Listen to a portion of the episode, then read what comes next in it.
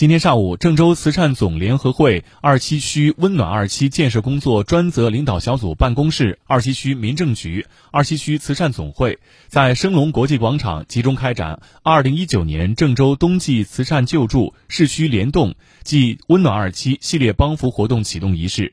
活动现场，两级慈善组织为重大疾病患者、低保困难家庭及困难职工代表发放了救助金及物资。现场发放物资及现金共计一百二十三万元，惠及一千六百八十人。